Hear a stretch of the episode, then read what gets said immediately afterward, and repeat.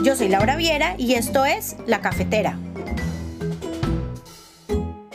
Hoy en La Cafetera vamos a hablar sobre lo que está hablando el mundo entero, el COVID-19. Vamos a hablar sobre el virus que nos va a unir o nos va a romper. Entonces, sírvanse un café, tomen asiento y disfruten. Estamos en el 2020 y este año empezó de una manera muy, muy diferente. No solo porque se inició una nueva década, sino porque con el cambio de las manecillas del reloj, el mundo empezó a contagiarse.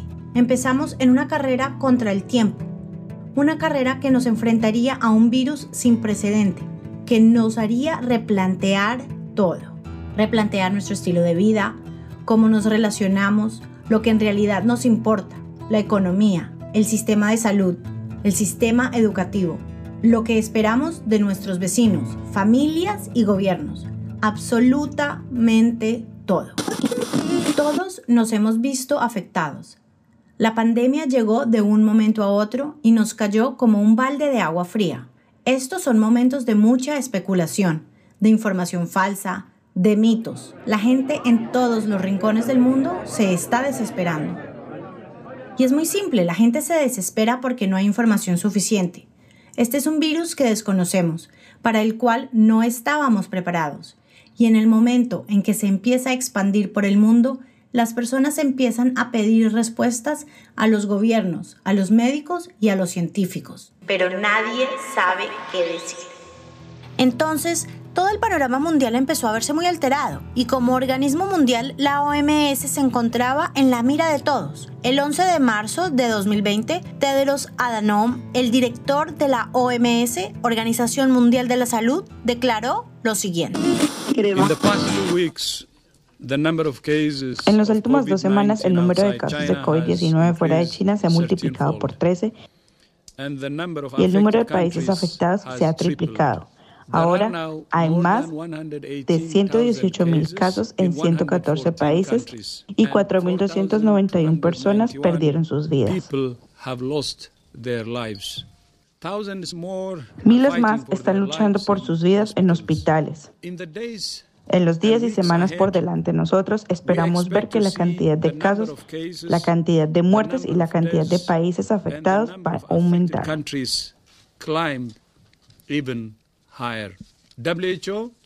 La OMS ha estado evaluando este brote durante todo el día y todo el tiempo. Estamos profundamente preocupados tanto por los niveles alarmantes de propagación y gravedad como por los niveles alarmantes de falta de acción.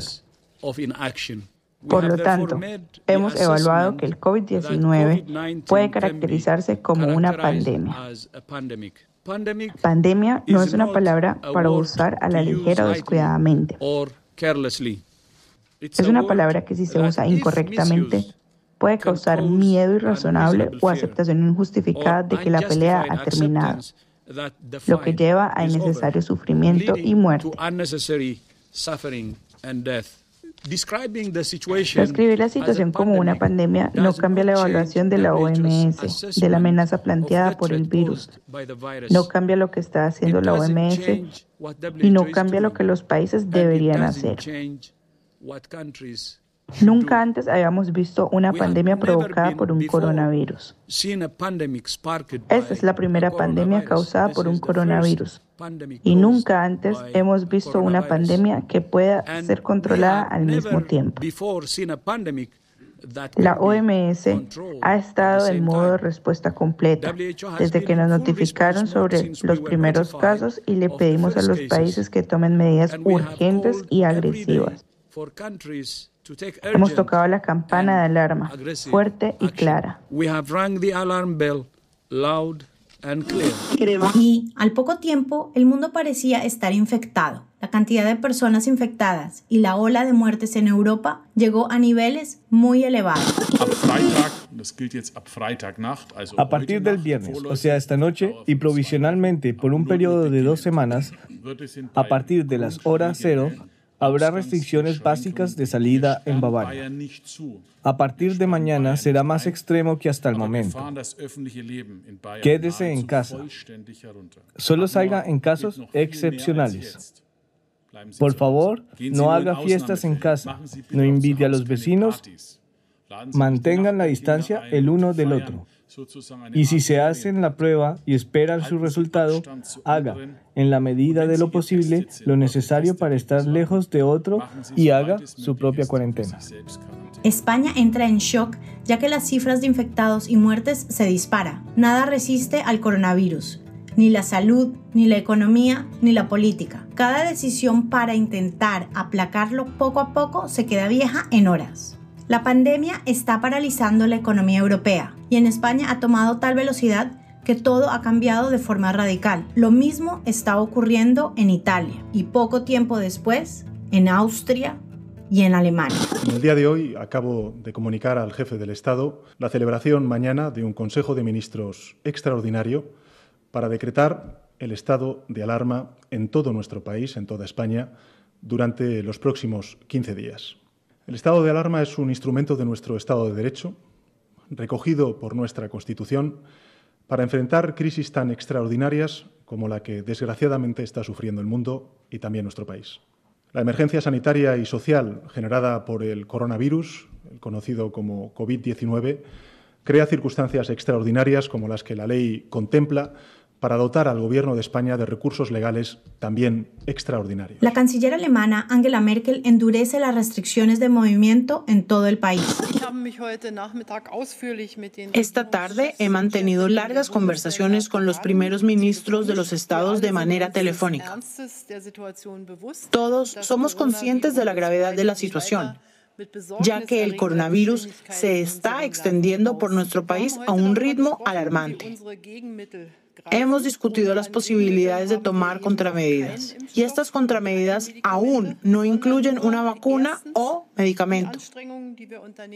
Hay dos cosas que podemos hacer en este momento. Primero, preparar nuestro sistema de salud, sobre todo los hospitales, para manejar el gran aumento en el número de casos. Segundo, y la medida más efectiva que tenemos a nuestra disposición es cambiar nuestro propio comportamiento. Esto significa cerrar la vida pública en la mayor medida posible aceptable para reducir el número de interacciones que las personas podrían tener. El virus parecía estar empecinado en acabar con Europa y no pasó mucho tiempo antes de que llegara al continente americano. La verdad es que se demoró más en llegar que en cobrar sus primeras víctimas. Las personas entraron en pánico, todos estaban siendo infectados. Este virus, como muchos otros, no distingue entre clases sociales, sexo, religión o procedencia. En Colombia, el presidente Iván Duque cierra fronteras terrestres, marítimas y aéreas. Asimismo, pide respeto a la cuarentena, establece el toque de queda, establece el aislamiento preventivo y después el inteligente. El 12 de marzo, Colombia entra en estado de emergencia. Hemos tomado la decisión de decretar el estado de emergencia, de conformidad con lo establecido en el artículo 215 de nuestra Constitución Política. Nuestro país hermano, Ecuador, es fuertemente golpeado por la crisis sanitaria. Queridos compatriotas, la Organización Mundial de la Salud ha declarado el coronavirus COVID-19 pandemia global. En consecuencia, todos los países, con casos confirmados o no, debemos tomar nuevas medidas adicionales a las que ya adoptamos desde el inicio de esta alerta. He dispuesto a la ministra de Salud declarar la emergencia sanitaria. Les recuerdo que es tarea de cada uno de nosotros cuidarnos y cuidar a los demás. Quiero ser enfático. Quienes incumplan las disposiciones de esta emergencia serán sancionados. Las familias deben proteger la salud de sus viejecitos manteniéndolos en casa. Las iglesias deberán realizar sus cultos por televisión, internet u otros medios alternativos. Y los gerentes o directores entender que hay personas vulnerables que pueden trabajar desde la casa. Por otro lado, el gobierno peruano emite un estado de emergencia que durará tres meses. Compatriotas de todo el país, una de las principales responsabilidades que tenemos como Estado y como gobierno es proteger la vida, la salud y la integridad de todas las peruanas y peruanos, al margen de su condición y en el lugar donde se encuentren. Por ello, desde el momento en que se conoció la aparición del coronavirus en China, adoptamos un conjunto de acciones inmediatas para prevenir, detectar y tratar posibles casos de coronavirus en nuestro país. Nuestro gobierno ha dispuesto todas las medidas necesarias para enfrentar una situación de este tipo. Ratifico una vez más que mi gobierno no escatimará ningún esfuerzo para cumplir el objetivo fundamental de proteger la salud de todas las peruanas y peruanos. Muchas gracias. Más de 100 millones de personas en todo el mundo necesitan ayuda humanitaria para su supervivencia. La pandemia del coronavirus podría complicar aún más sus vidas, cuando no, hacer que su situación quede en el olvido. La salud es una prioridad. Hay que salvar vidas. Este es el virus que nos definirá. A partir de ahora se hablará del lugar en donde uno estaba y lo que uno estaba haciendo cuando le tocó sobrevivir el virus. Cómo nos afecte el COVID-19 depende en gran manera de cómo cada persona reaccione a las medidas que los gobiernos tomen para sobrevivir. También depende de cómo nos adaptemos, de que aguantemos el distanciamiento y de que encontremos nuevas formas de apoyarnos. En la Cafetera Podcast vamos a dedicar nuestros próximos capítulos a entender y analizar lo que implica el coronavirus para Colombia y el mundo entero. A ustedes, gracias por acompañarnos hoy. Y saben que si les gustó este podcast, pueden compartirlo con su familia y amigos y en las redes sociales. Además, pueden escribirnos un correo electrónico con sus inquietudes o temas que les gustaría proponer a lacafetera.solques.com. Nos escuchamos en una próxima oportunidad. La cafetera se hizo posible gracias al guion e investigación periodística de Laura Viera Abadía y a la musicalización original y producción de Enrique Chamas Turk. Gracias por acompañarnos.